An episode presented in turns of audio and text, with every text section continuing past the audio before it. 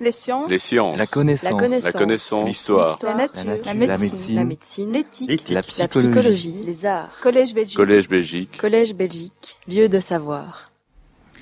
Alors, euh, je suis très heureux d'être euh, ici aujourd'hui pour euh, vous parler certes d'un sujet euh, relatif à, à l'Antiquité, mais en même temps, euh, Lambros parlait de l'inquiétude par rapport à l'Europe.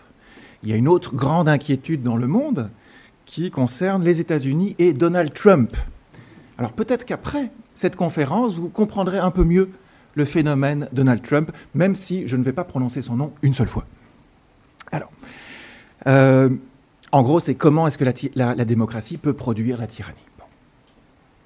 Donc, le sujet de, ce cours conférence porte donc sur euh, la, la démocratie dans l'Antiquité.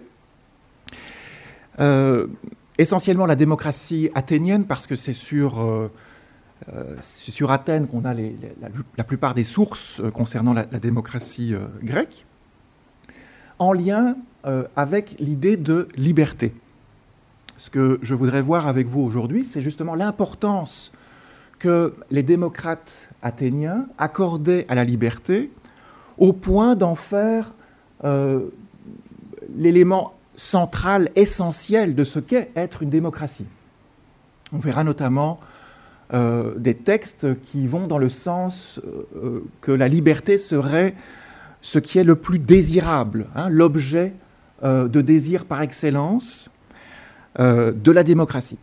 Donc ce n'est pas une petite notion, la notion de liberté, quand on, essaye de réfléchir sur la démocratie antique, puisque les démocrates se définissaient euh, en rapport à l'idée de liberté. Ce que je voudrais voir avec vous, c'est comment les démocrates ont défini la liberté, donc quelle était la manière proprement démocratique d'envisager la liberté, et on verra que la démocratie a produit une conception radicale de la liberté. On verra que est libre euh, celui qui peut faire tout ce qu'il veut. Et cette conception de la liberté, comme d'une liberté absolue qui ne souffre aucun empêchement, aucun obstacle extérieur, a bien sûr suscité des critiques. On va en voir une euh, immédiatement. Euh, mais et c'est ça qui me paraît intéressant, et c'est ce que je vais développer avec vous, a aussi reçu euh, de la part des philosophes, de certains philosophes, je dirais les philosophes de la tradition socratique, Platon, les stoïciens, a reçu un accueil plutôt bienveillant. On va voir que cette idée d'une liberté radicale totale, malgré les critiques qui ont été faites dès le départ, a été quand même accepté par un certain courant philosophique qui, toutefois, a essayé d'aller plus loin. Il a essayé de trouver, de réfléchir sur les conditions de réalisation de la liberté. Euh, si la liberté se définit comme le droit, la licence, le pouvoir de faire tout ce qu'on veut, à quelles conditions peut-on réaliser cette liberté? Et on verra que dans la tradition socratique, la condition n'est autre que le savoir. hein. C'est par la possession du savoir qu'on peut être libre. Mais avant d'arriver à cette euh, reprise philosophique, on va d'abord euh, s'interroger donc sur euh, l'idée de, liberté et avec un premier texte qui est celui d'Isocrate. Donc Isocrate, c'est un contemporain de Platon. On est donc euh, au, IVe siècle avant notre ère. Isocrate, c'est un, euh, orateur qui, c'est bien connu, est aussi un critique de la démocratie. Et voilà ce qu'il dit à son sujet. Il dit La démocratie se méprend sur le sens des choses en décrétant que la licence est liberté et que le pouvoir ou la licence de faire ce que l'on veut est le bonheur. Donc Isocrate attaque la démocratie, attaque les démocrates en disant ils commettent une double confusion. Hein. Euh, la démocratie légifère pour elle-même. Elle va dire désormais que, en fait, la liberté, qui est une belle chose, c'est le nom que l'on devrait donner à la licence. Mais alors, c'est ici, vous avez le, premier usage de licence qui en grec se dit akolasia. Akolasia, c'est l'intempérance. Hein. c'est le fait de. Donc c'est le contraire de, la tempérance, de la modération. Donc licence ici un terme, est un terme péjoratif, négatif, qui renvoie à un vice. Et donc, Isocrate est en train de nous dire que les démocrates ont rebaptisé la licence, ont rebaptisé l'intempérance en lui donnant un beau nom, le nom de liberté. Deuxième confusion dans le chef des démocrates d'après Isocrate, ils appellent du nom de bonheur le pouvoir, la licence de faire ce que l'on veut.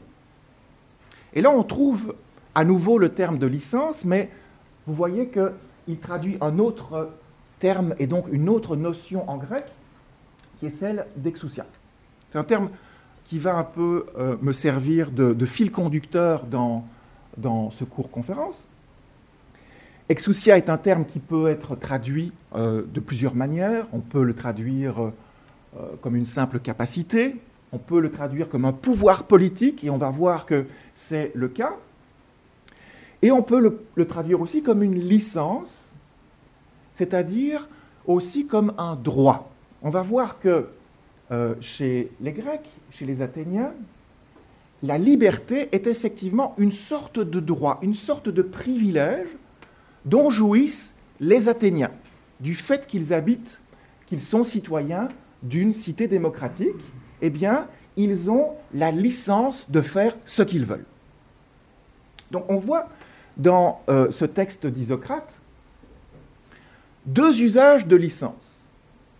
Un usage clairement négatif, la licence euh, de ce qui est licencieux, de ce qui est, euh, comment dire, de ce qui manque de, de, modération, et puis un autre sens plus neutre, le sens d'un droit, d'une liberté que la loi accorde aux citoyens. Et pour Isocrate, il y a un lien entre les deux, un lien très clair. Il, a l'air de dire, et on va voir que ça va se confirmer par la suite, que finalement, dans une démocratie, parce que on donne aux citoyens un droit, le droit d'agir comme on veut, dans le domaine du genre de vie, dans la manière de vivre sa vie. En donnant un tel droit, une telle licence, eh bien cela mène à une licence au sens négatif, au sens euh, d'un vice. Hein. Euh, c'est-à-dire que cela mène le citoyen athénien à devenir immodéré, euh, intempérant, et ultimement, pour Isocrate, cela mène à dénigrer le pouvoir de la loi, le pouvoir de l'État. Hein. Parce que si on donne une liberté qui n'a pas de limite, qui n'a pas de contrainte, qui n'est pas contrôlé, tôt ou tard, d'après Isocrate, le citoyen athénien va finir par mépriser la loi. Parce qu'il va voir la loi, la loi comme une forme de contrainte, comme une forme d'empêchement. Et donc, ultimement, cette manière-là de définir la liberté mène à quoi? Eh bien, à la transgression de la loi et donc à l'anarchie. Alors ce constat-là, cette critique-là de la démocratie, euh, Isocrate n'est pas le seul à le faire. Euh, d'autres, euh, Démosthène, on trouve la, même critique chez Démosthène, et on trouve la même critique chez Aristote. On verra cela par la suite. Pour autant, comme je l'ai dit tout à l'heure en introduction, tous les philosophes ne se sont pas montrés aussi négatifs par rapport à la conception démocratique de la liberté, et on verra en particulier la position de, Platon et euh, des stoïciens. Alors, pour poursuivre, on a cet autre texte euh, qui vient donc de, Thucydide euh, et qui est un extrait d'un discours de Nicias. Nicias, c'est un général athénien qui essaye d'encourager ses, ses, troupes. On est en Sicile, à Syracuse, euh, Nikias encourage ses troupes à essayer de s'extirper de Syracuse. Ils ont été encerclés. Et qu'est-ce que Nikias leur dit pour les encourager? Eh bien, comme le dit le texte, il leur parla de leur patrie, c'est-à-dire d'Athènes, la plus libre des cités, où tous possèdent dans le domaine du genre de vie un pouvoir non contrôlé. Donc, ce texte est très intéressant parce qu'il est mis dans la bouche d'un démocrate, d'un partisan d'Athènes, de l'Athènes démocratique, et il nous dit comment donc un démocrate voit euh, la démocratie et qu'est-ce qu'il y a de si singulier dans la démocratie? Eh bien, c'est sa liberté. Il n'y a pas plus libre que Athènes, parmi toutes les cités grecques, et cette, euh, liberté-là proprement euh, démocratique et athénienne, elle se manifeste par le fait que seulement à Athènes, ou en tout cas seulement dans les cités démocratiques, on trouve euh, que les citoyens possèdent un pouvoir non contrôlé sur la manière de vivre leur vie. Donc c'est un, pouvoir, dit le grec, anepitactos, c'est-à-dire un pouvoir qui n'est pas soumis à un commandement supérieur, à une autorité supérieure. D'une certaine manière, à Athènes, chaque citoyen est souverain sur la manière dont il veut euh, mener sa vie. Et on va voir que ce thème de la souveraineté va revenir par la suite dans nos sources également. Donc, on, voit hein, avec ce, texte-là que l'idée de liberté, encore une fois, ce n'est pas un simple accident de la démocratie, c'est au contraire quelque chose qui appartient en propre à l'essence de la démocratie aux yeux même des démocrates. Alors maintenant, on va voir comment euh, la démocratie, et en particulier l'idée de liberté démocratique, est vue, ou d'abord comment elle est présentée par Platon. Alors on commence par un premier texte qui est issu du Gorgias. Alors dans le Gorgias, vous avez euh, Socrate qui, discute avec euh, différents étrangers, notamment Polos. Et Polos est un, grec de, Sicile, qui est aussi un orateur. Donc ce n'est pas lui-même un Athénien, mais il vient d'une cité qui est vraisemblablement elle-même gouvernée par un régime démocratique. Et Polos, et ça c'est un trait caractéristique des orateurs chez Platon, Polos, ce qu'il aime, c'est tenir de très longs discours et ne pas être arrêté quand il parle. Ce qui évidemment ne convient pas à Socrate, puisque Socrate, lui, ce qu'il aime, c'est la dialectique, c'est-à-dire un dialogue où on interroge et où on répond. Évidemment, si quelqu'un vous répond pendant deux heures, comme je vais le faire ou presque, eh bien, on ne peut pas vraiment avoir de dialogue. J'espère qu'on aura un dialogue. Et donc, Socrate demande poliment, mais fermement à Polos de faire des réponses plus courtes. Et voilà comment Polos répond Qu'est-ce à dire? Il ne me sera pas permis de parler autant que je voudrais. Réponse de Socrate Ce serait pour toi, mon brave Polos, un étrange accident qu'une fois arrivé à Athènes, l'endroit de la Grèce où l'on jouit de la plus large licence de parler, on retrouve le terme exousia, tu dusses ensuite, dans notre réunion, toi seul, ne pas obtenir pareille licence. Oui, mais renverse les rôles. Si c'est toi qui parles longuement et te refuses à répondre aux questions posées, ne serait-ce pas pour moi, en revanche, un étrange accident qu'il ne me soit pas permis de m'en aller et de ne pas t'écouter? Alors, ici, c'est intéressant parce que euh, la licence de parler dont il est question, donc licence traduit le terme exousia, euh, est mis dans un contexte plus large qui nous montre bien que l'exousia est une forme de permission. Hein.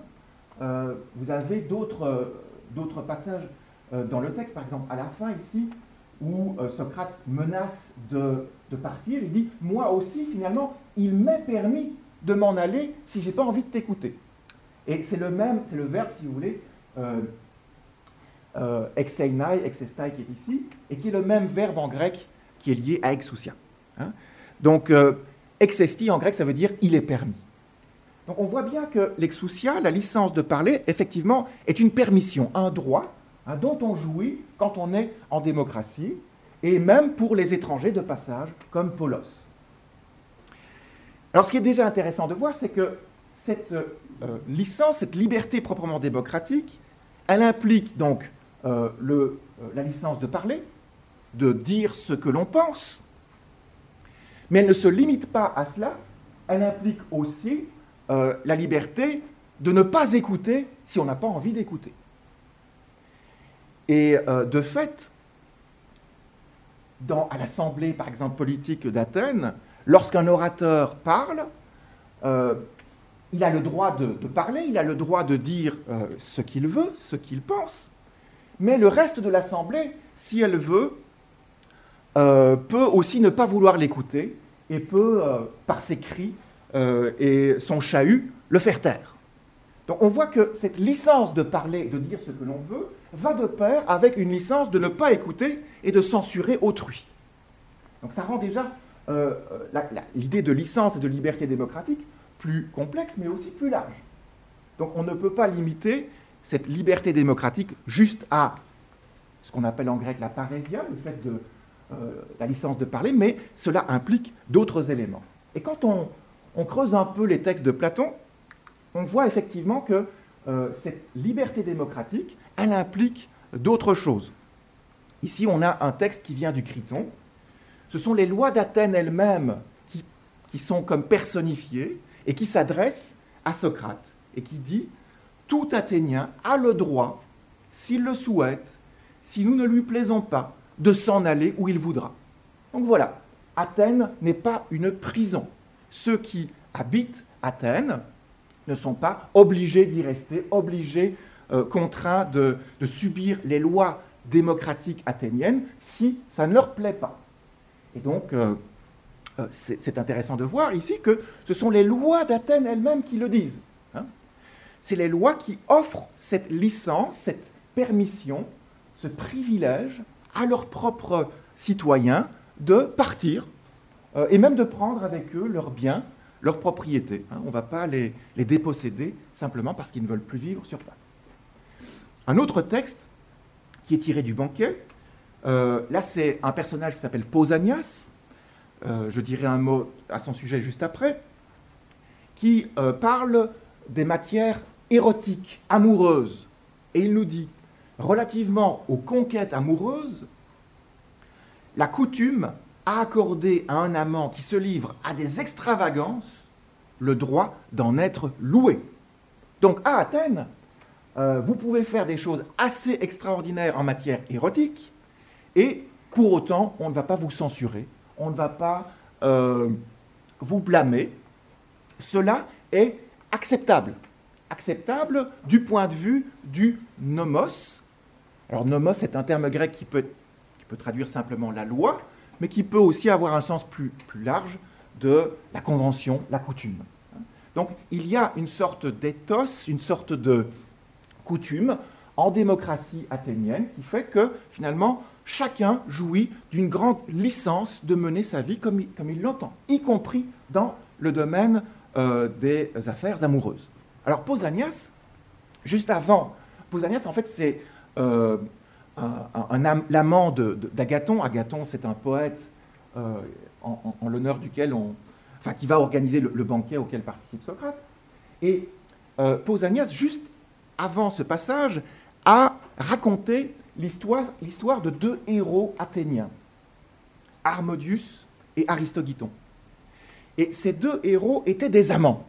Hein euh, et il explique que c'est leur amour qui euh, a permis de euh, faire tomber la tyrannie qui dirigeait Athènes avant l'avènement de la démocratie. Alors vous voyez que derrière ce texte-ci, apparemment anodin, qui semble simplement attribuer à Athènes une grande licence euh, euh, amoureuse et érotique, il y a euh, un aspect idéologique, et qui est de dire, en fait, l'amour, Eros, est une force positive qu'il faut louer, puisqu'elle a permis d'abattre le tyran. Et ce faisant, elle a permis à la démocratie, qui est comprise comme le terme opposé de la tyrannie, elle a permis à la démocratie de se développer à Athènes. Donc là aussi, la grande licence amoureuse dont jouissent les citoyens athéniens, finalement, on voit qu'elle s'ancre dans une histoire qui est la lutte contre la tyrannie. Alors, Un autre texte intéressant, toujours chez, euh, Platon, on est ici dans, la République, euh, c'est un texte qui corrobore parfaitement le texte de Nikias qu'on avait vu au début, et qui va, dans lequel on, va le voir, euh, Platon, le personnage de Socrate, décrit la démocratie, et on va voir que, encore une fois, ce qui est le propre d'une démocratie, c'est sa très grande liberté. Alors je lis ce passage, et bien dis-je, de quelle façon ces gens-là se gouvernent-ils? Et quel est cette fois-ci ce genre de régime politique? Car il est visible que l'homme qui est comme lui nous apparaîtra être l'homme démocratique. Eh bien, en premier lieu, sans doute, ils sont libres. Donc, premier, trait que on distingue dans une démocratie, c'est la liberté du citoyen. La cité devient pleine de liberté et de franc-parler, et on y a le droit de faire ce qu'on veut. Définition démocratique de liberté. Oui, on le dit en tout cas. Or, partout où existe ce droit, il est visible que chacun voudra, pour sa propre vie, l'arrangement particulier qui lui plaira. Donc, Platon, à lui- lui-même, euh, confirme cette idée que euh, la démocratie se caractérise par euh, l'importance de la liberté, mais d'une liberté qui apparemment est absolue, totale. On se souvient que Nikias disait il s'agit d'une liberté qui est euh, non contrôlée. Donc, corroboration. Ça, c'est pour l'aspect, je dirais, plus descriptif. Qu'est-ce qu'on peut, euh, dans, dans l'œuvre de Platon, trouver comme texte qui, qui essaye de nous décrire le contenu de la liberté démocratique? Maintenant, on passe à l'analyse proprement euh, philosophique de la liberté démocratique par Platon. Qu'est-ce que Platon pense finalement de cette euh, liberté démocratique? Alors, le, texte qu'on a euh, lu auparavant, on a vu à quel point il donnait, il faisait un lien très fort entre l'idée de liberté et la démocratie. On va voir maintenant le diagnostic platonicien. Comment est-ce que Platon euh, analyse euh, la société démocratique? On va voir dans ce passage que ce qui caractérise en propre la démocratie, c'est un certain désir. Qu'est-ce que l'homme démocratique, le citoyen, désire par-dessus tout? Quel est le bien, le souverain bien qu'il cherche? Eh bien, ce n'est autre que la liberté. Mais on va voir en même temps que, ce faisant, nous dit Platon, donc en désirant par-dessus tout la liberté, la démocratie nécessairement va se corrompre dans une tyrannie. Le moteur, l'explication, qui, euh, donc la cause, si vous voulez, du fait que la démocratie va naturellement sombrer et nécessairement sombrer dans son contraire, qui est la tyrannie, eh bien, c'est le fait qu'elle désire par-dessus tout la liberté. Elle a fait de la liberté le souverain bien. Voilà ce qu'il dit. N'est-ce pas alors le désir insatiable? Alors, derrière cette idée-là de désir insatiable, il y a la même idée de, euh, d'intempérance qu'on avait retrouvée au début. hein. Euh, la plestia. Donc, derrière, n'est-ce pas alors le désir insatiable de ce que la démocratie définit comme le bien, le souverain bien, qui la détruit? Alors que définit-elle ainsi, selon toi, la liberté? Car tel est, le bien, n'est-ce pas, dont, dans une cité gouvernée de façon démocratique, tu pourrais entendre dire que c'est sa plus belle possession, ce qui fait d'elle la seule cité où il vaille la peine de vivre, quand on est par nature un homme libre. N'est-ce pas par conséquent le désir insatiable d'un tel bien et le désintérêt pour tout le reste qui déstabilise aussi ce régime politique? Et prépare le recours à la tyrannie. Donc, on a vu tout à l'heure ce passage du banquet avec Pausanias qui expliquait que la démocratie est née de la destruction de la tyrannie. Hein Euh, Harmodius, Aristogiton ont abattu le tyran. Et grâce à cela, on a pu développer ce qui est censé être le contraire de la tyrannie, la démocratie. Et maintenant, on voit que, euh, nous dit euh, Platon, de l'intérieur même de la démocratie, puisque la démocratie se, confond avec l'idée de liberté, d'une certaine manière. Hein. Euh, en faisant de la liberté le souverain bien, nécessairement, la démocratie va se corrompre dans son contraire, et elle va redevenir tyrannie. Donc c'est un texte très intéressant qui fait du désir de la liberté, finalement, la cause du passage de la démocratie à la tyrannie. Alors, euh, Platon explique les, différentes étapes hein, qui, mènent de l'un à l'autre. Euh, j'en ai parlé un tout petit peu tout à l'heure à, propos d'Isocrate. Encore une fois, si on, a un tel désir insatiable de liberté, et si on pense que la liberté, c'est finalement euh, ne jamais être contraint, ne jamais être empêché par quoi que ce soit, eh bien, à un moment donné, on va nécessairement négliger la loi. La loi qui s'impose à nous, qui nous contraint. En tout cas, c'est de cette manière-là que le démocrate va finir par voir la loi comme une contrainte, comme un empêchement. Eh bien, donc, on va commencer par négliger la loi, euh, on ne va plus lui obéir, et à un moment donné, la loi n'a plus d'utilité et on va l'abandonner. Et quand il n'y a plus de loi, c'est l'anarchie.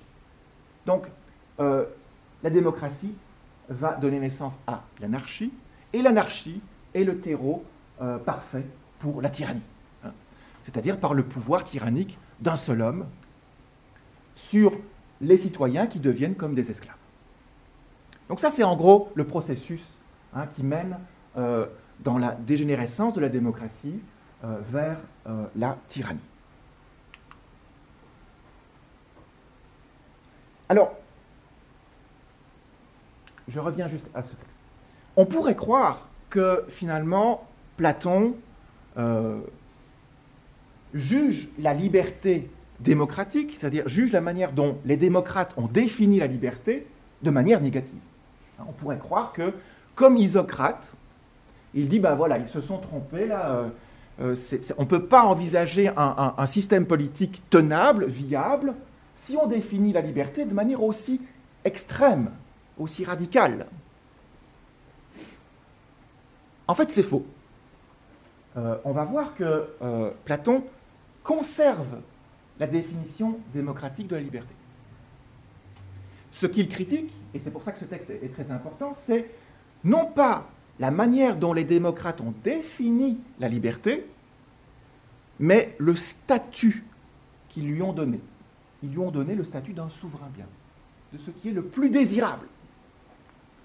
Et c'est ce faisant que toutes les conséquences négatives euh, dont il est question ici euh, se sont euh, produites. Donc il faut bien distinguer ce point. le diagnostic de Platon, ce n'est pas de dire la liberté démocratique est mauvaise en elle-même, mais c'est le fait d'en faire le souverain bien. Et pour bien comprendre justement cette nuance très importante, on peut passer à Aristote. Aristote, de son côté, on le voit dans ce passage, considère que la manière dont les démocrates ont défini la liberté, que cette manière est mauvaise. Ils se sont trompés dans la manière de correctement penser l'idée de liberté. Voilà ce qu'il dit.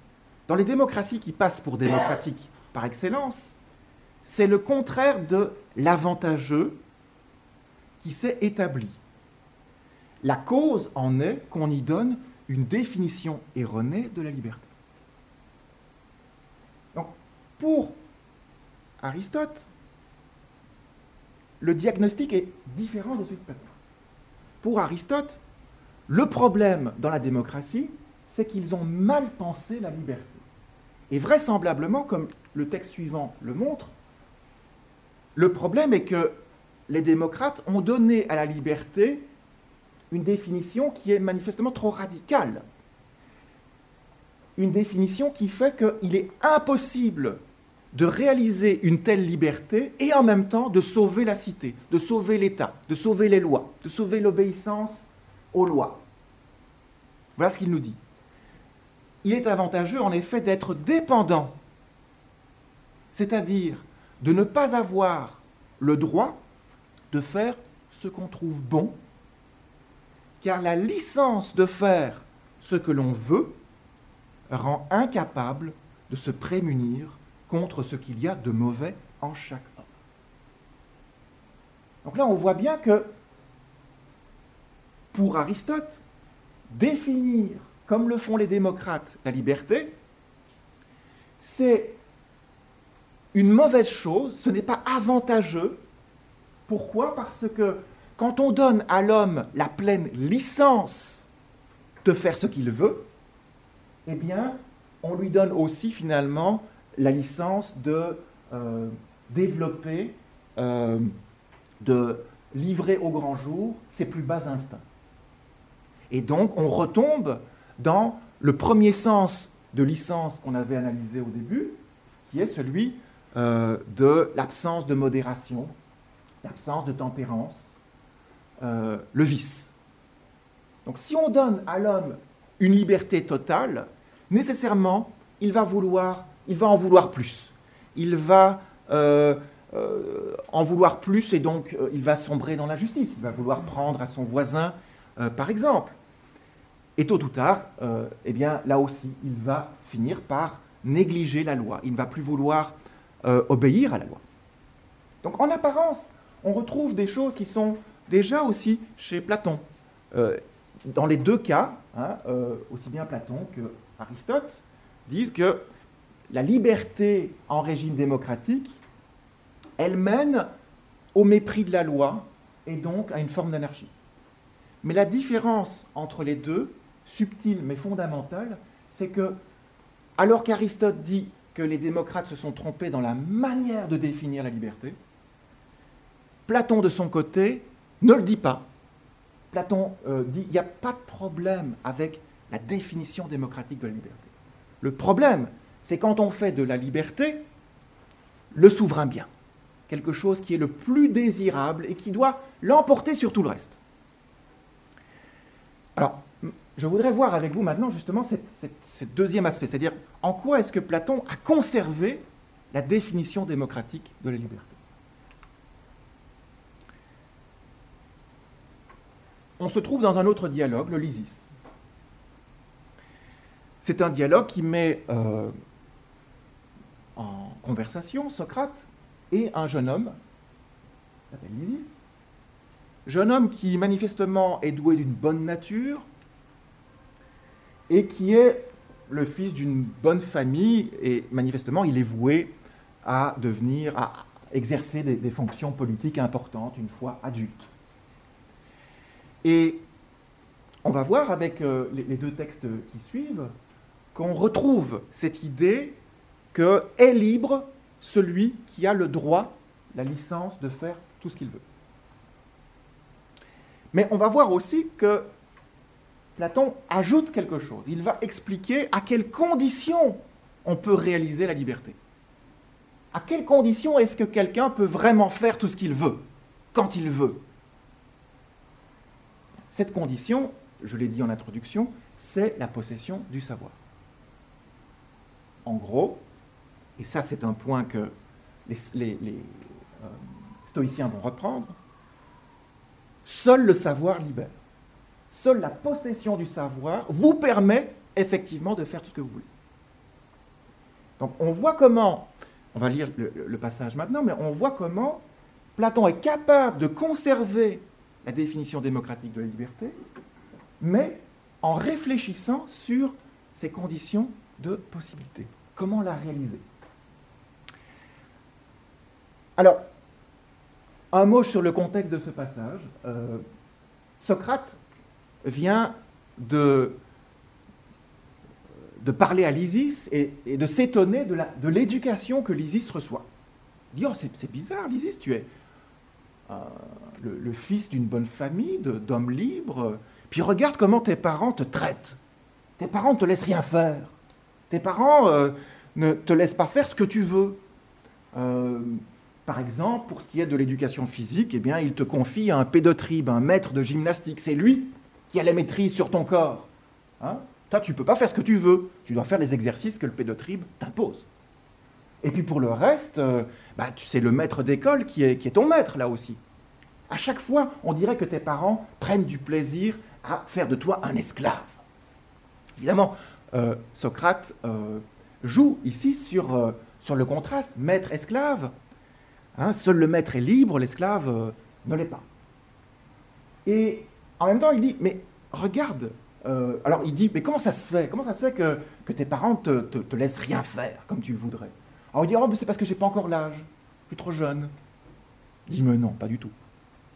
Il dit, regarde, il y a un domaine où tu es libre de faire tout ce que tu veux, et en fait, on observe que tes parents s'en remettent à toi, s'en remettent à toi dans ce domaine.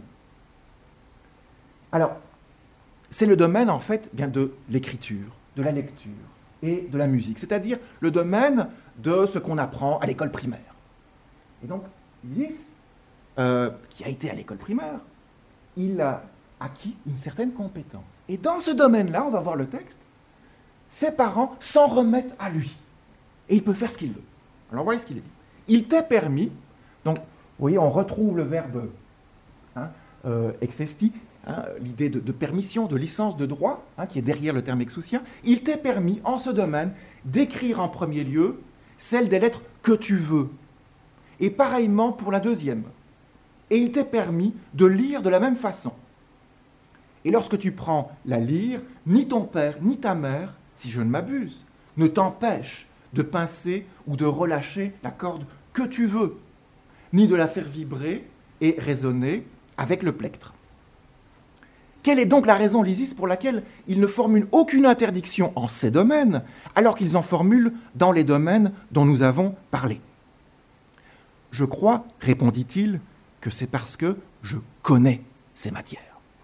Là, on voit déjà toute la sagesse de Lysis qui arrive à comprendre que oui, c'est parce qu'il a appris un savoir, il connaît, il sait comment écrire, il sait comment lire, il sait comment jouer euh, de la musique. Mais dans ce domaine-là, parce qu'il possède cette compétence, ses parents s'en remettent à lui. Il lui donne la licence de faire ce qu'il veut. Et on voit que Platon, euh, quand il parle de cette licence, n'hésite pas à dire, eh bien tu sais, quand tu vas écrire, tu pourras écrire en premier lieu la lettre que tu veux. Et puis pour la deuxième lettre, là aussi, tu choisiras la lettre que tu veux. Donc on voit bien que, apparemment, Lysis a, c'est pas apparemment, il a la pleine licence euh, d'écrire. Et on pourrait se dire, mais qu'est-ce que ça veut dire? Est-ce que ça veut dire que dès lors qu'il a euh, cette licence-là, Lysis peut écrire n'importe comment, par hasard, peut inverser les lettres Non. Non. S'il doit écrire un mot, il va l'écrire conformément à la grammaire, conformément au savoir qu'il a acquis. Mais l'important, c'est que chaque lettre qu'il va écrire est celle qu'il veut écrire. Il veut l'écrire parce qu'il est lui-même savant dans le domaine de l'écriture. Et donc, en ce sens-là, on voit que la possession du savoir, pour Platon, n'est pas une contrainte, n'est pas un empêchement, n'est pas une réduction de votre liberté. Elle est au contraire la condition euh, sine qua non de la réalisation de la liberté. Une fois que l'on sait, on fait exactement ce que l'on veut. Alors, ça, on a ici un premier aspect de, cette euh, idée démocratique de la liberté et comment elle est conservée par Platon. Mais elle est conservée euh, en y ajoutant une réflexion sur sa condition de possibilité. Je l'ai dit tout à l'heure, Lysis, c'est quelqu'un qui est voué à avoir un avenir politique. Et euh, ça, c'est un, une chose assez récurrente dans les dialogues de Platon. Les hommes politiques professionnels, euh, dans l'univers de, Platon, sont en général des, hommes politiques qui cherchent le pouvoir pour eux-mêmes. Ce sont des, gens qui veulent gouverner aux autres, mais pas se gouverner à eux-mêmes.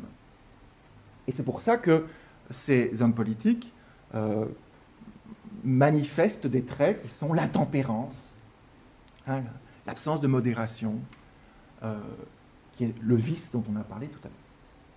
Ce que Platon est en train de nous expliquer ici, c'est que pour devenir un homme politique, il faut d'abord exercer une maîtrise sur soi-même. Et cette maîtrise suppose la possession du savoir. Une fois qu'on n'a le savoir, on est libre. Et cette liberté, on va le voir avec le passage suivant, fait de nous des hommes politiques par excellence.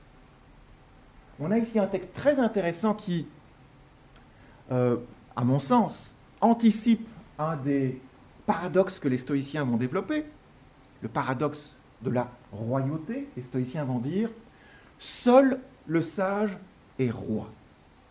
Seul le sage est, si vous voulez, l'homme compétent pour gouverner. Eh bien, on a déjà cette idée dans, ce passage-ci, où on va voir que la seule possession du savoir suffit à vous qualifier pour être reconnu par les autres hommes comme euh, le bon politique, hein, le, politique qui va euh, vous mener sur la bonne voie. Voilà ce qu'il est dit. Voici donc ce qu'il en est, mon cher Lysis. Dans les domaines où, où nous serons devenus des phronimoïs, des savants, tout le monde s'en remettra à nous. Aussi bien les Grecs que les barbares, les hommes que les femmes. Donc on voit que euh, il s'agit de littéralement tout le monde. Nous ferons dans ces domaines ce que nous voudrons. Définition démocratique de la liberté. Et personne ne nous fera obstacle volontairement. C'est plutôt nous qui serons libres et qui commanderons aux autres dans ces domaines qui nous seront propres. Donc pour Platon, c'est une conséquence nécessaire, logique, que lorsqu'on est, lorsqu'on possède le savoir, on est non seulement libre à titre individuel, mais on est aussi, euh, on, possède la compétence qui fera de nous l'homme politique euh, idéal. Maintenant, quel est cet homme politique? Quel type de pouvoir, euh, de quel type de pouvoir dispose-t-il? Eh bien, on le voit dans ce texte tous les hommes, grecs, barbares, hommes et femmes, s'en remettent à lui et lui donnent les pleins pouvoirs. Les pleins pouvoirs. Donc le pouvoir que le savoir vous donne, le pouvoir politique, est un pouvoir absolu. En même temps, c'est un pouvoir que vous n'avez pas usurpé, c'est un pouvoir qui vous vient de, toute l'humanité. C'est eux qui vous remettent ce droit, cette licence, cette permission de faire tout ce que vous voulez. On vous fait confiance. Vous avez la science politique, la science du bien et du mal. Et ce qui est très important ici de voir, c'est que ce pouvoir-là, il est absolu. Et ça, c'est un trait qui va se prolonger dans la suite, euh, avec euh, la, la stoa, les stoïciens, qui vont développer aussi fortement euh, l'idée de, liberté, et qui vont attribuer, on le verra un peu plus tard, euh, également un pouvoir absolu, souverain, du sage, à la fois sur lui-même et sur les autres. Alors, on commence par deux textes euh, qui montrent que les stoïciens, eux aussi, ont complètement adopté la définition démocratique de liberté. Un premier texte nous vient de Cicéron. Les hommes les plus savants disent donc que personne, à part le sage, n'est libre. Qu'est-ce en effet que la liberté? Le pouvoir de vivre comme on veut. Autre texte tiré d'Épictète. Maintenant, la liberté est-elle autre chose que le pouvoir de vivre comme nous le voulons? Donc, euh, les stoïciens se montrent ici comme de fidèles héritiers euh, de Platon, mais on va dire plutôt de la dimension socratique de Platon. Ils vont, comme Platon, accepter la définition démocratique de la liberté, qui est définie comme le pouvoir, la licence de vivre comme on veut. Et comme Platon, ils vont dire que c'est le savoir qui nous permet de réaliser la liberté. Seul le sage est libre. Alors, je crois que c'est vraiment intéressant de, encore une fois, localiser cela dans la tradition socratique. Parce qu'on a vu tout à l'heure que euh, Aristote, lui, semblait avoir une, euh, une, toute autre opinion. Et donc, ce n'est pas tous les philosophes, si vous voulez, qui ont, euh, adopté cette conception démocratique de la liberté, mais une certaine tradition qui va réfléchir à son sujet et qui va maintenir euh, vivante euh, l'idéal d'une liberté absolue, d'une liberté sans contrainte. Chez les stoïciens, ce qui se passe en plus, c'est que cette définition démocratique de la liberté devient ce qu'ils appellent une notion commune. Une notion commune pour eux, euh, c'est une notion que l'homme développe naturellement. Donc, euh, euh, il ne l'a pas à la naissance, mais il a une prédisposition pour former certaines notions à propos des, dieux, par exemple, ou en l'occurrence à propos de la liberté. Et donc, c'est une notion que tout le monde va naturellement développer. Et ce que cette notion nous donne, c'est quelque chose de vrai, mais qui est encore indéterminé. Donc, la notion commune que les hommes ont de la liberté, c'est d'être euh, un pouvoir, le pouvoir de vivre comme on veut. C'est une notion qui est vraie, puisque pour les stoïciens, la notion commune est un critère de vérité, donc c'est très important, mais elle reste relativement indéterminée, abstraite. Et donc, en général, ces notions communes, elles ont pour rôle de rendre possible une recherche. Si vous voulez réfléchir sur l'idée de liberté, il faut partir de quelque chose. Il faut partir d'une définition dont vous savez qu'elle est vraie, mais qui n'est pas encore parfaitement euh, précisée.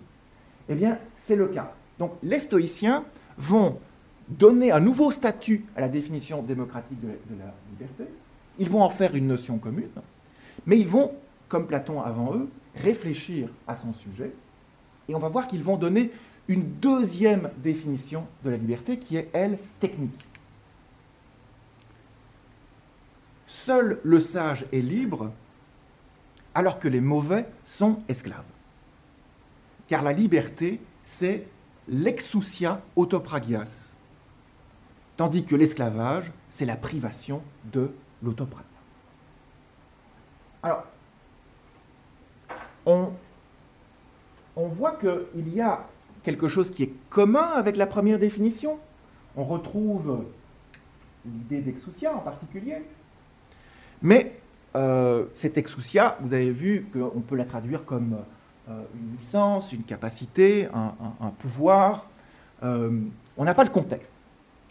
Et puis elle est suivie par, le terme autopragia, qui est un terme assez mystérieux, très peu utilisé, son sens technique, vraisemblablement, est né avec le stoïcisme.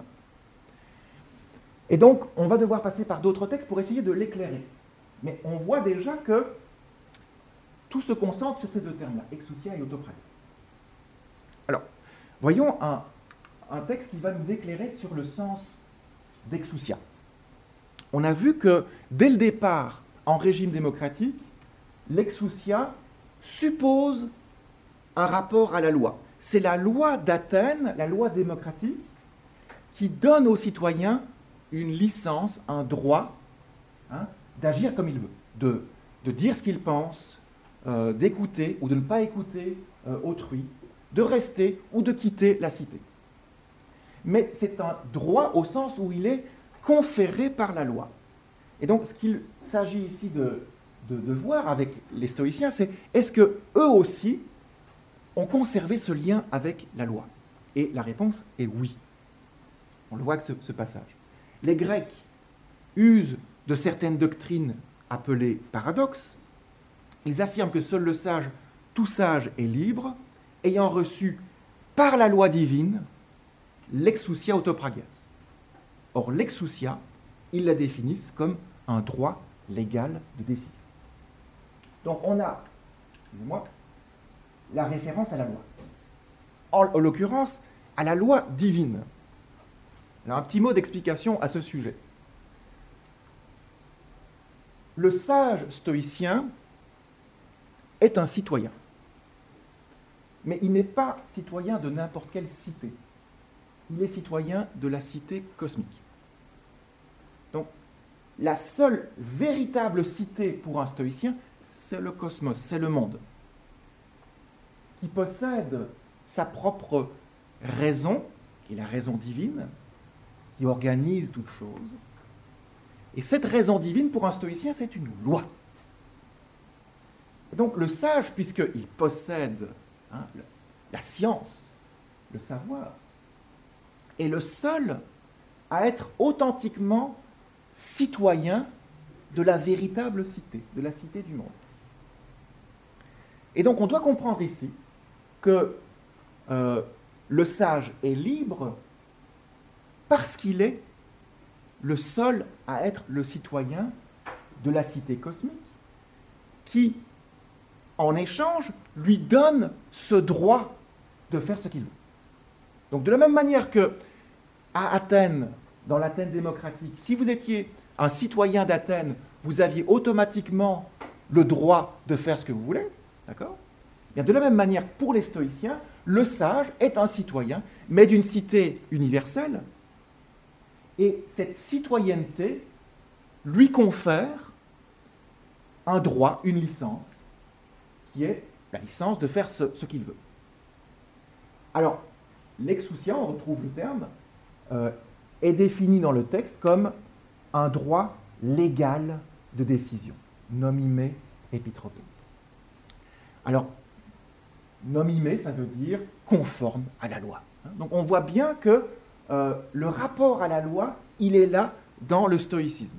La liberté suppose que l'on obéisse à la loi, que l'on soit un véritable citoyen, et en échange, on dispose de, la licence de faire ce qu'on veut.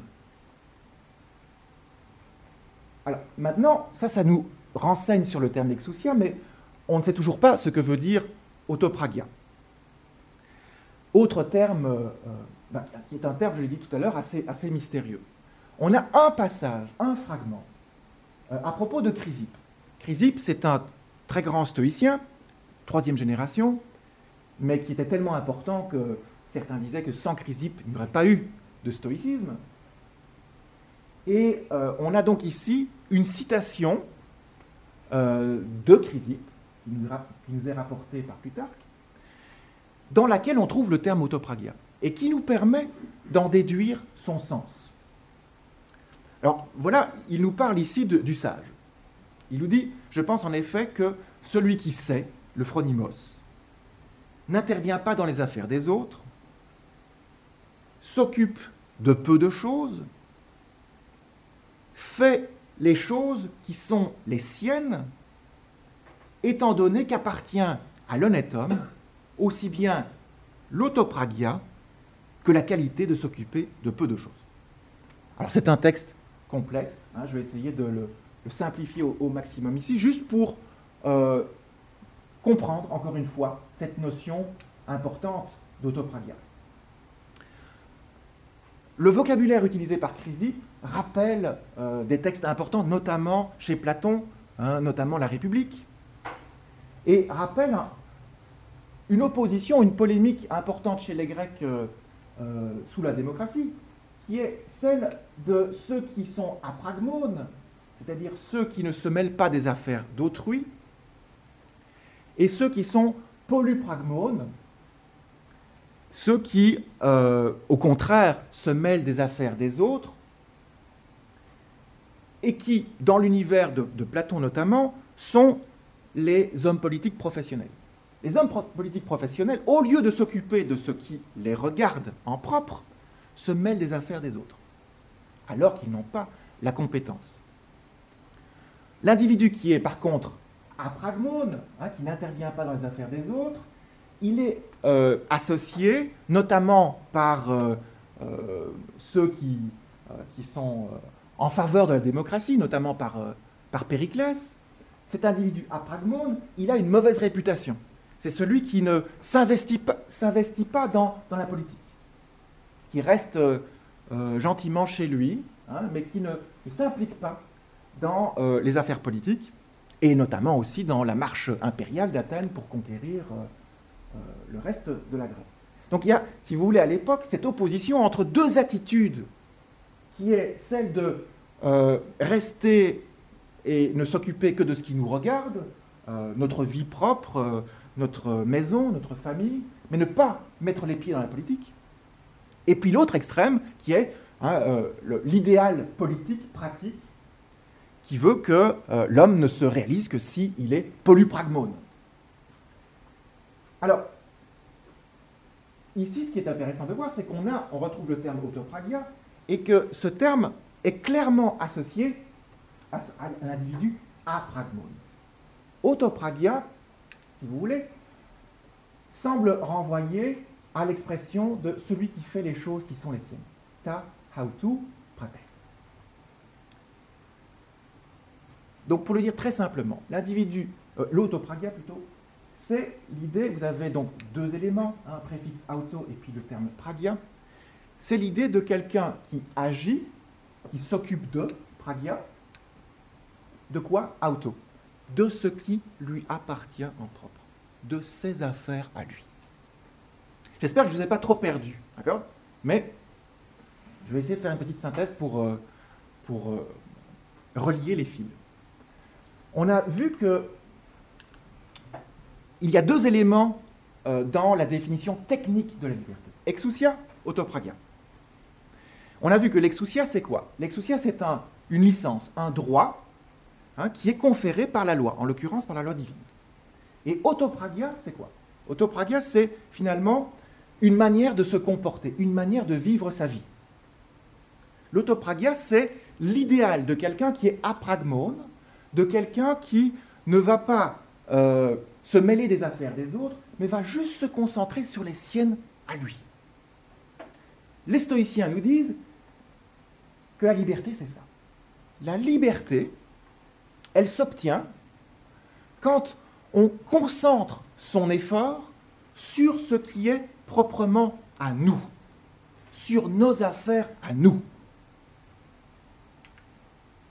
Et c'est ce que Épictète nous explique au tout début de son manuel. Donc Épictète, c'est un stoïcien du premier siècle de notre ère, qui est euh, très connu pour avoir fait une distinction fondamentale entre les choses qui dépendent de nous, c'est-à-dire qui sont nôtres, qui nous appartiennent, et les choses qui ne dépendent pas de nous, qui ne nous appartiennent pas, qui sont étrangères. Et il nous explique dans ce passage que la clé de la liberté, elle est là. La clé de la liberté, c'est de ne s'occuper que de ce qui nous appartient en propre. Et qu'est-ce qui nous appartient en propre pour un stoïcien? L'âme. L'âme, les mouvements psychiques, le désir, les jugements, euh, les impulsions, tout cela sont des mouvements de l'âme intérieurs, et on va le voir en lisant ce passage. Sur ces mouvements-là, nous avons une parfaite autorité. Sur ces mouvements-là, personne ne peut jamais nous contraindre, nous limiter. Et donc, voilà ce qu'il nous dit. Dans les choses, il y en a qui dépendent de nous et d'autres qui ne dépendent pas de nous. Dépendent de nous jugement, impulsion, désir, aversion. En un mot, tous nos actes à nous ne dépendent pas de nous, corps, possession, réputation, poste important. En un mot, tout ce qui ne fait pas partie de nos actes à nous. Ce qui dépend de nous est naturellement libre. On voit de la notion de liberté. Ne connaît ni obstacle ni entrave. Ce qui dépend, ce qui ne dépend pas de nous, est faible, servile, facilement contrarié et nous est étranger. Rappelle-toi donc que si jamais tu considères comme libre ce qui est naturellement servile et comme tien ce qui t'est étranger, tu seras entravé. Mais si c'est seulement ce qui est à toi tu penses être à toi, et si tu considères comme étranger ce qui t'est effectivement étranger, nul ne te contraindra jamais, nul ne te fera obstacle, et tu seras donc véritablement libre. Donc en gros, vous avez deux ensembles de choses, les choses qui dépendent de nous, qui sont strictement psychiques, immatérielles, et les choses qui ne dépendent pas de nous, notre corps, nos possessions, notre famille, autrui. Si nous pensons que les choses qui ne dépendent pas de nous Par exemple, notre corps. Si nous pensons que notre corps dépend de nous, eh bien nous serons nécessairement malheureux, dit Épictète. Nous serons malheureux pourquoi? Parce que, en fait, nous n'avons pas pleine autorité, pleine souveraineté sur notre corps. Si mon corps tombe malade, si mon corps tombe malade et m'empêche de faire ce que je veux, parce que je considère que mon corps, c'est moi d'une certaine manière, eh bien, nécessairement, je serai esclave, nous dit. Je ne serai pas libre. Donc, toutes ces choses-là, qui ne dépendent pas de nous, sont des choses euh, sur lesquelles je n'ai pas un pouvoir absolu, un pouvoir souverain. Par contre, mes opinions, mes jugements, mes désirs, mes impulsions, tout cela fait partie d'une sorte de citadelle intérieure, dira Marc Aurèle, qui est imprenable, que autrui ne peut jamais, euh, comment dire, euh, mettre en esclavage. Il y a un domaine sur lequel l'homme est naturellement libre, et ce domaine, c'est le domaine de l'intériorité. Donc on voit le rapport ici par rapport à l'autopravien. Euh, il faut, pour être libre, dit un stoïcien, il faut identifier les choses qui sont nôtres, qui nous appartiennent. Et il faut ne s'occuper que de ces choses-là, pas des autres choses, pas de ce qui ne dépend pas de nous. Si l'on s'occupe de ces choses qui sont à nous, qui nous appartiennent au premier chef, nous serons libres. Alors il me reste 13 minutes, ce qui est beaucoup trop peu, mais ce n'est pas grave. Je voudrais voir avec vous euh, comment cette histoire de la liberté euh, démocratique, de la conception démocratique de la liberté, s'est poursuivie dans l'Antiquité, mais à travers l'examen d'un autre terme, haute exousion. On ne va voir que, certains euh, textes ensemble, euh, ce n'est pas grave, et si vous avez des questions après, euh, je serai très heureux d'en discuter avec vous. Quelques mots quand même sur ce terme d'otexousion. C'est un terme qui naît relativement tardivement, donc les premières occurrences remontent au premier siècle de notre ère, chez un, auteur, Philon d'Alexandrie. Et c'est un terme qui va progressivement s'imposer dans le vocabulaire de la liberté.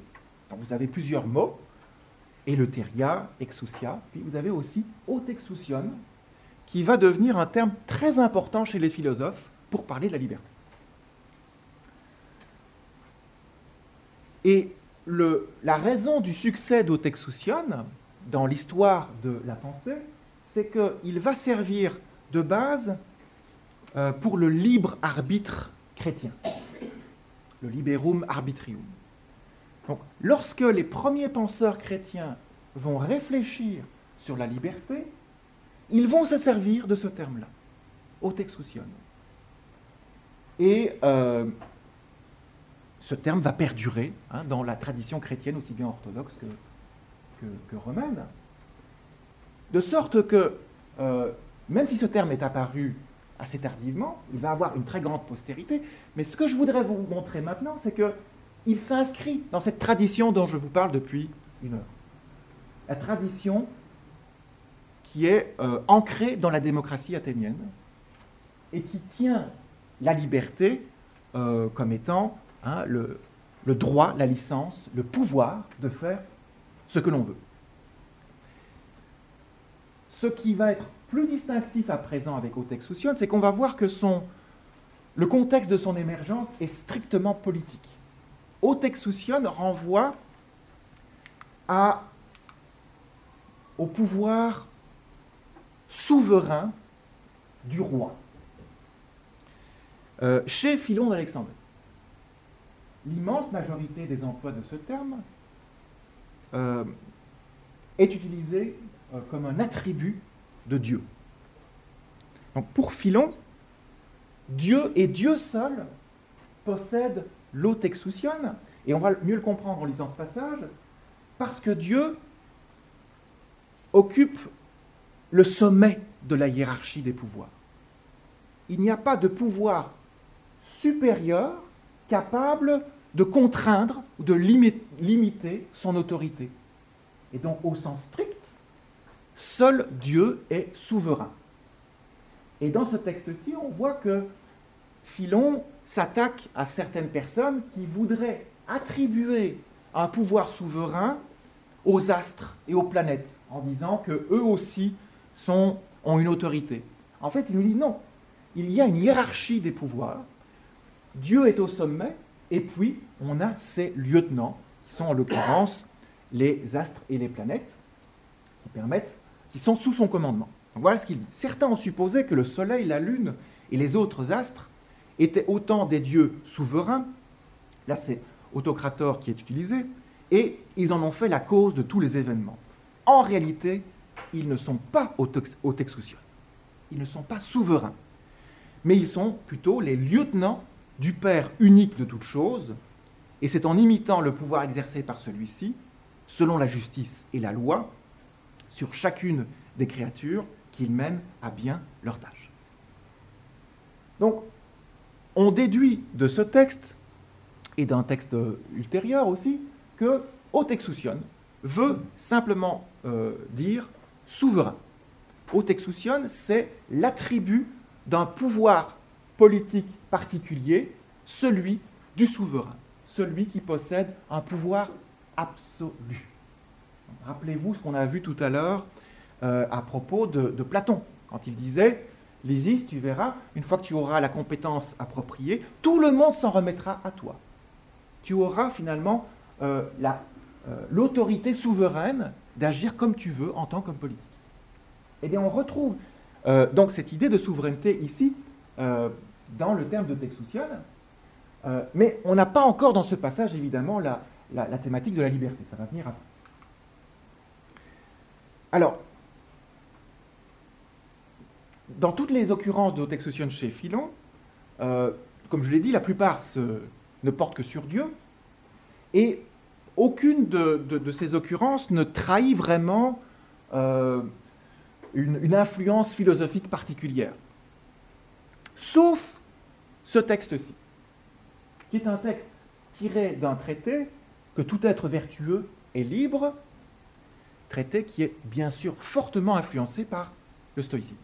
Il faut savoir que Philon, sans être un stoïcien, surtout dans ses premières années, a été fortement influencé par le stoïcisme. Et ici, on a un texte très intéressant où il nous relate une doctrine d'un stoïcien, à savoir Zénon. Zénon qui n'est autre que le fondateur de la Stoa. Alors, voilà ce qu'il nous dit. Il semble bien d'ailleurs que Zénon ait, comme à une source, puisé sa sentence ne s'en repentira-t-il pas le méchant s'il contredit l'homme de bien dans la législation des Juifs, où est relatée l'histoire de deux frères, l'un tempérant, l'autre dévergondé, intempérant. Prenant pitié de l'état de celui qui n'a pas atteint à la vertu, leur commun père souhaite qu'il soit l'esclave de son frère, dans la pensée que l'esclavage, qui passe pour être le plus grand mal, constitue pour l'insensé, donc pour celui qui ne possède pas le savoir, un bien suprême, puisqu'il lui ôte l'autexoution afin qu'il ne puisse pas fauter impunément. Cependant que l'autorité de son supérieur l'entraîne à améliorer son caractère. Donc, on a ici une bribe de doctrine stoïcienne, même si au premier abord on a bien du mal à, voir vraiment en quoi elle est stoïcienne. D'après Philon, Zénon aurait dit que le méchant, l'homme vicieux, s'en repentira s'il contredit l'homme de bien. Donc, le méchant, le vicieux, c'est-à-dire l'ignorant, s'en repentira s'il contredit le sage, et contredire ici veut simplement dire s'il ne lui obéit pas. Donc le méchant, s'il n'obéit pas au sage, s'en repentira. Et comment est-ce que cela est illustré par la suite? Par cette histoire que euh, Philon euh, retrace dans euh, l'Ancien Testament, L'histoire d'un père qui, avait deux fils, un qui était vicieux et l'autre qui était vertueux. Et le père, qui manifestement était très sage, a décidé de confier la charge du fils qui était méchant et vicieux, a décidé de confier la charge de ce fils-là à l'autre frère, au frère qui était vertueux. Et donc, ce père a fait de l'un de ses fils l'esclave de l'autre. Pourquoi l'a-t-il fait Pour son bien. Explique Philon, il dit, ce faisant, en devenant un esclave, il lui a ôté l'otexousion afin qu'il ne puisse pas fauter impunément. On a vu que l'otexousion, c'est la souveraineté, c'est le pouvoir suprême. Un pouvoir qui n'est donc plus, qui n'est pas contraint, qui n'est pas euh, contrôlé par un pouvoir encore supérieur. Eh bien, quand on est un non-sage pour un stoïcien, l'absence de sagesse, l'absence de, savoir est la source de tous les vices pour un stoïcien. Donc l'ignorance fait en sorte qu'on devient méchant. Mais si, en plus de l'ignorance, on possède l'autexousion, c'est-à-dire si on possède un pouvoir d'action absolue, eh bien, cette méchanceté peut se démultiplier. Donc on peut non seulement se faire d'autant plus du mal à soi-même, mais aussi, si par exemple on devient le tyran d'une cité, on peut aussi faire beaucoup de mal à autrui. Parce qu'on est ignorant et en même temps on a le pouvoir suprême. Et donc dans le cas de l'ignorant, Zénon, d'après euh, Philon, nous dit que c'est un plus, c'est un avantage pour l'ignorant d'être un esclave. Mais en particulier d'être l'esclave d'un homme bon, d'un homme vertueux. Parce que quand on est esclave, on perd l'autexousion, on perd l'autorité, la souveraineté sur ce qu'on doit faire. Donc, ceci finalement s'avère être tout à fait cohérent avec le stoïcisme, puisque de même que seul le sage est libre, Seul l'ignorant est esclave. Quand on ne possède pas le savoir, notre statut devrait être celui d'un esclave qui est soumis à l'autorité euh, du sage en l'occurrence. Mais cette soumission est positive, et c'est ce que dit la fin du texte, puisque l'autorité du supérieur, l'autorité du sage, permettra au non-sage de s'améliorer. Donc il y a un rapport ici entre le sage et le non-sage qui fait que, en obéissant au sage, on obéit à la raison. Et de manière indirecte, on bénéficie des, euh, des effets positifs de la raison, des effets positifs du savoir, sans pour autant posséder soi-même le savoir. Alors, il me reste ici euh, très peu de temps. Je vais euh, juste clôturer sur cette idée d'autexousion chez Philon. et dans le, stoïcisme, on a, je vais terminer avec deux, passages. On a ce premier passage-ci qui est le paradoxe de la royauté dont je vous ai parlé tout à l'heure. Je vous ai dit à propos du passage de, Platon dans le Lysis qu'il anticipait le paradoxe sur la royauté. Donc, pour que vous compreniez bien, euh, dans la Stoa, le sage, c'est la figure idéale qui euh, concentre en elle euh, toutes les excellences. Donc seul le sage est citoyen, citoyen du monde, seul le sage est libre, seul le sage est vraiment amoureux, et seul le sage est roi. Et comment est-ce qu'il développait et démontrait cette, cette thèse de la royauté du sage de la manière suivante. Ils nous disent, non seulement les sages sont libres, mais ils sont aussi rois. La royauté étant un pouvoir dont on n'a pas à répondre. Ce qui ne peut advenir que parmi les sages, comme le dit Chrysippe dans son traité de l'usage propre des mots chez Zénon. Car, dit-il, celui qui commande doit avoir une connaissance des biens et des maux, alors qu'aucun des mauvais ne les connaît. Pourquoi est-ce que le sage, pourquoi le sage est-il le seul à qui l'on peut confier la royauté? Parce qu'il possède le savoir. Lequel? Le savoir des biens et des maux. Cette possession du savoir fait en sorte que le sage est incapable de fauter. Il est incapable de se tromper moralement. Et dans ce cas-là, on peut effectivement lui donner, lui octroyer les pleins pouvoirs, la souveraineté. Et cette idée-là de souveraineté, dans le texte, elle est euh, comment dire, rendue par le grec arché anupotunos. Anupotunos veut dire donc littéralement, comme je l'ai traduit, un pouvoir dont on n'a pas à répondre, dont on n'a pas à rendre compte. Et c'est un terme qui, est, euh, qui remonte loin chez les Grecs. Euh, celui qui possède un tel pouvoir, c'est celui qui peut agir comme il veut parce que même par la suite, personne ne pourra venir vérifier et éventuellement condamner son action. Et ça, ça caractérise donc un pouvoir qui est ultime, un pouvoir souverain. Mais pour un stoïcien, un tel pouvoir, qui pourrait pour d'autres, dans d'autres contextes évidemment, apparaître comme une tyrannie, pour un stoïcien, un tel pouvoir, une telle souveraineté est parfaitement acceptable dans le cas du sage. Puisque par définition, nous savons que euh, le sage ne peut pas se tromper. Alors, on a ici euh, une autre démonstration de la liberté qui, renvoie encore une fois à cette idée euh, d'un pouvoir souverain, mais je vais, je vais m'arrêter ici. Juste quelques mots de, conclusion.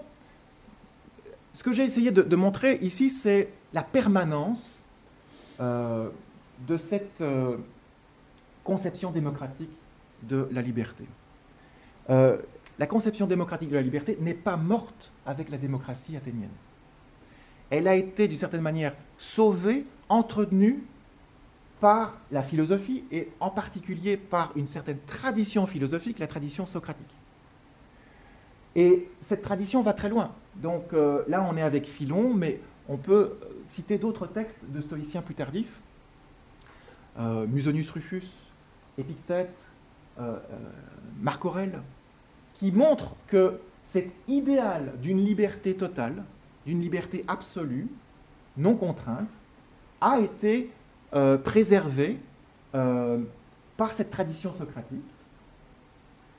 Euh, et que, ultimement, encore une fois, cette, tradition, elle est née localement, elle est née dans la démocratie athénienne. En même temps, cette tradition-là, ce n'est pas la seule tradition concernant la liberté qui prévaudra dans l'Antiquité en parallèle, vous allez avoir une autre tradition euh, qui sera euh, mise de l'avant notamment par les pères de l'Église, et qui va dire que la liberté, euh, c'est d'abord et avant tout la condition de la responsabilité. Donc, les penseurs chrétiens, mais on trouve aussi la même chose chez des philosophes, dans la tradition péripatéticienne, aristotélicienne, hein, euh, notamment euh, euh, chez Alexandre d'Aphrodise, on trouve cette idée que pour être responsable et pour pouvoir être tenu responsable de nos faits et gestes, on doit dire qu'il existe un pouvoir libre en soi, libre en l'homme. Et Alexandre d'Aphrodise utilise euh, au Texution. Les pères de l'Église nous disent que pour être sûr que l'homme soit responsable de ses péchés, le Dieu l'a rendu au Texosian. Le Dieu lui a donné un pouvoir libre, finalement, d'agir comme il veut, de sorte que on pourra, le cas échéant, s'il commet de mauvaises actions, on pourra le châtier, on pourra le punir. Mais vous voyez à quel point ces deux traditions et ces deux conceptions de la liberté sont distinctes et opposées. Dans le cas euh, de la tradition socratique, la liberté vous donne un pouvoir où vous n'êtes plus responsable vous avez un pouvoir souverain. Personne ne peut vous demander de rendre des comptes par la suite. Tandis que dans l'autre tradition, tradition chrétienne, mais qui a ses sources sans doute aussi dans euh, le péripatétisme, on fait de la liberté la condition de la responsabilité. Donc on a deux directions complètement différentes. Donc cette tradition-là, euh, elle a existé dans l'Antiquité, elle a été très présente, mais ultimement, alors je n'ai pas fait tout le tour, euh, on aura une discussion peut-être avec Lambros sur ce point, mais c'est, semble-t-il, plutôt l'autre tradition, la tradition euh, péripatéticienne, qui tend à faire de la liberté la condition de la responsabilité. C'est cette tradition-là qui va vraiment s'imposer, et notamment euh, avec le libre arbitre chrétien. Voilà, je vous remercie. Les sciences, Les sciences. La connaissance. La connaissance. L'histoire. la nature, La la, nature, la médecine, médecine, La médecine, l'éthique, La la psychologie. psychologie, les arts. collège Belgique. Collège Belgique. Collège Belgique, lieu de savoir.